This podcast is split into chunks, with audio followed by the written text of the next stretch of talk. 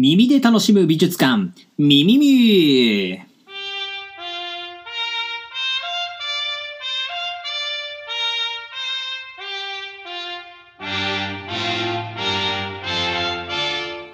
どうも、えーずらし旅のスペシャリスト、20代の美術史家、エミール松永です。この番組は日本美術、そして日本文化に親しんでいただくためにお送りする耳から楽しむ全く新しいアートコンテンツです。えリスナーの皆さんはこれを聞きながらどんな作品なのか想像するもよし、画像を検索して見ながら聞くもよし、えこんなものを聞かずにご飯によし、お酒によしの万能常備菜を作るもよしとなっております。え11回となる今回皆さんに紹介したいのは伝藤原信実筆後鳥羽天皇像です。それでは、あ伝藤原信実筆、えー後鳥羽天皇像が思わず見たくなる3つの耳寄り情報、耳見ポイントがこちら。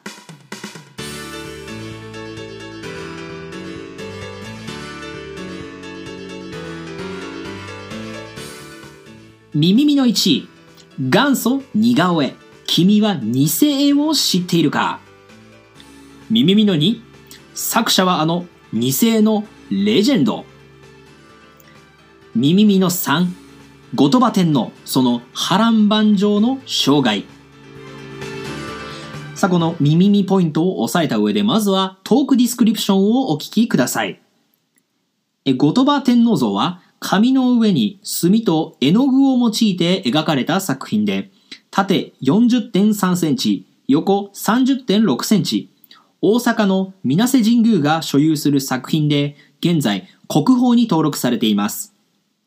画面には烏帽子をかぶった一人の男性が描かれています。後鳥羽天皇です。天皇は我々から見て左の方を向き、褐色の衣をまとい、えー白地に黒の模様が入った縁を回した畳の上に座っています。口を閉じ、視線は左の方をまっすぐに見つめて、顎には少し髭を蓄えている。足が左右に大きく開いているように見えますね。あらわにはなっていませんが、あぐらをかいているのでしょう。また、衣の上には、あ丸の中に、えー花をあしらったような文様が描かれています。さて、それではまず、こうした絵画のジャンルについて紹介していきましょ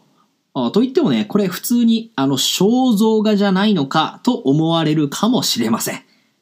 ですが、それでは甘い。甘すぎます。外国の黄色いお菓子ぐらい甘すぎますよ。この後鳥羽天皇像が描かれるような平安末期から鎌倉時代、そして南北朝から室町時代にかけて、これを美術史の世界では中世と呼びます。その中世の伝統的な絵画のジャンル分けにおいてはですね、このこうした作品の画題というものは単なる似顔絵ではなく偽絵と呼ばれてるんですね。まあ、偽絵といっても偽物の絵というわけではありません。描かれる人物の姿に似せて描いた絵、それを偽絵と呼んでいます。つまり、まあ、現代でいう、まあ、似顔絵ですね。えー、まあ、これね、ぜひ、まあ、覚えておいていただいてね、えー、単なる肖像画とか似顔絵じゃなくて、偽絵、これ覚えていただいて、まあ、美術館でですね、天皇とか貴族、そして武士なんかの絵を見てですね、これは偽だね、言ってみてくださいよ。ポカンとされますよ。あさて、この後鳥羽天皇像の作者とされているのは藤原信実です。まあ、彼自身、藤原北家という名門の貴族だったんですけれども、まあ、この二世を多く手掛けて、しかも、もう大変上手であったと、二世の名手としてよく知られています。まあ、鎌倉時代のカリカチュアジャパンということですね。えー、まあ、信実は、あの、信実はあの二世の作者としてあまりに有名なために、中世に描かれた多くの二世が、伝信実筆という伝承を持っています。この伝何々という伝承、これは誰々の作品と言われているということなんですね。まちょっと脱線しますけれども、例えば、伝丸山王居、伝伊藤若冲、電気グルーブ、電波組インク。まあそんな作品皆さんね、あの耳にすることが、まあ、あるかと思いますが、まあ、この伝という文字はですね、二つの意味がある。一つはですね、誰々の作品とは言われているんだけれども、決め手が、決め手となる証拠がないというパターンです。もう一つは、誰々の作品として伝わってきてはいるんだけれども、まあちょっと、それは認められないぞというパターンなんですね。まあ、あの、この、伝何々作という問題については、まあ、また改めて、まあ、紹介したいと思ってるんですが、まあ、いずれにしてもですね、まあ、あまりポジティブな意味合いでは、まあ、ないのかもしれない。まあ、とはいえですね、まあ、誰々筆という、まあ、伝承を信じて、後の世の中で重んじられてきた作品もまあ少なくありませんので、無意味では決してないんですね。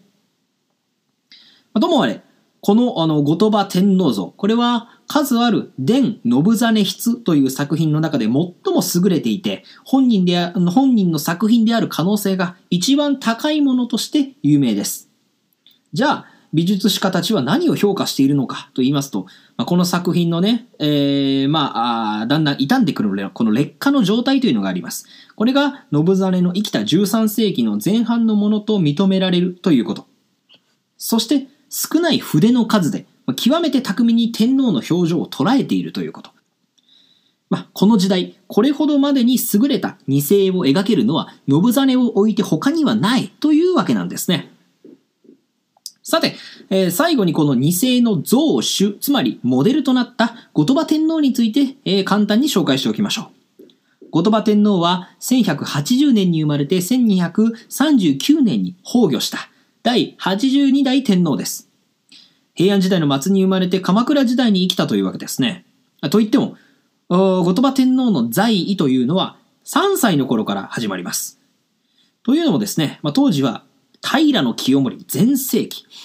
清盛はですね、あの、孫の安徳天皇を立てて、こう力を振るっていました。ですが、まあ、混乱を招いて壇の浦の戦いで滅亡安徳天皇も皆底へという。まあ、そういうね、あの、混乱の真っ只中での、この後鳥羽天皇の即位だったわけですね。そしてその後18歳まで在位した後鳥羽天皇といってもですね、えー、当時は出家して法王となった後白河上皇。この人がですね、陰性を敷いていました。ので、まあ、必ずしも後鳥羽天皇の思い通りにはならなかったのかもしれません。まあ、その後鳥羽天皇もですね、退位して上皇となった後、陰性を開始します。まあ、これ、皆さんがご存知な上級の乱。えー、後鳥羽天皇は1221年、えー、鎌倉幕府の執権、北条義時の追悼を目的として兵を挙げますが、あえなく敗れて、えー、沖に流されてしまうというわけですね。まあ、この二世はその沖に流される直前に描かせたものとも言われています。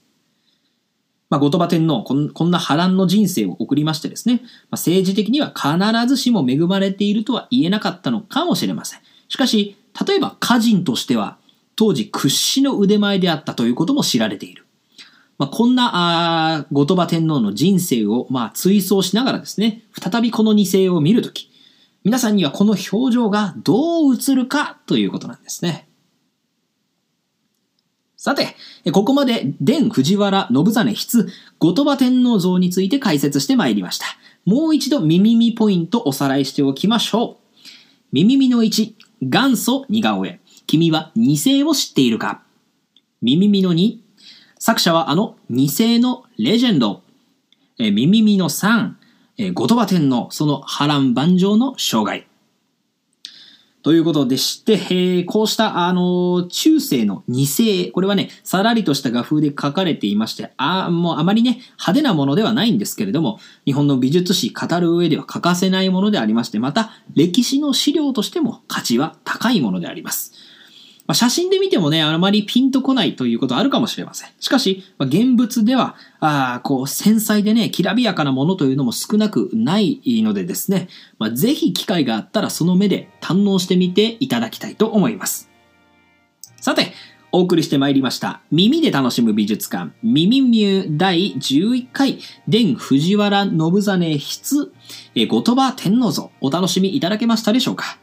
これからもですね、日本美術や日本文化に親しみを感じていただけるような耳より情報を耳よりお届けしますのでご愛顧ください。またですね、この番組あくまで個人の感想でありまして、いかなる団体を代表するものでも、学術的信憑性保証するものでもありませんので、ご了承ください。それではまた次回お会いいたしましょう。バイバイ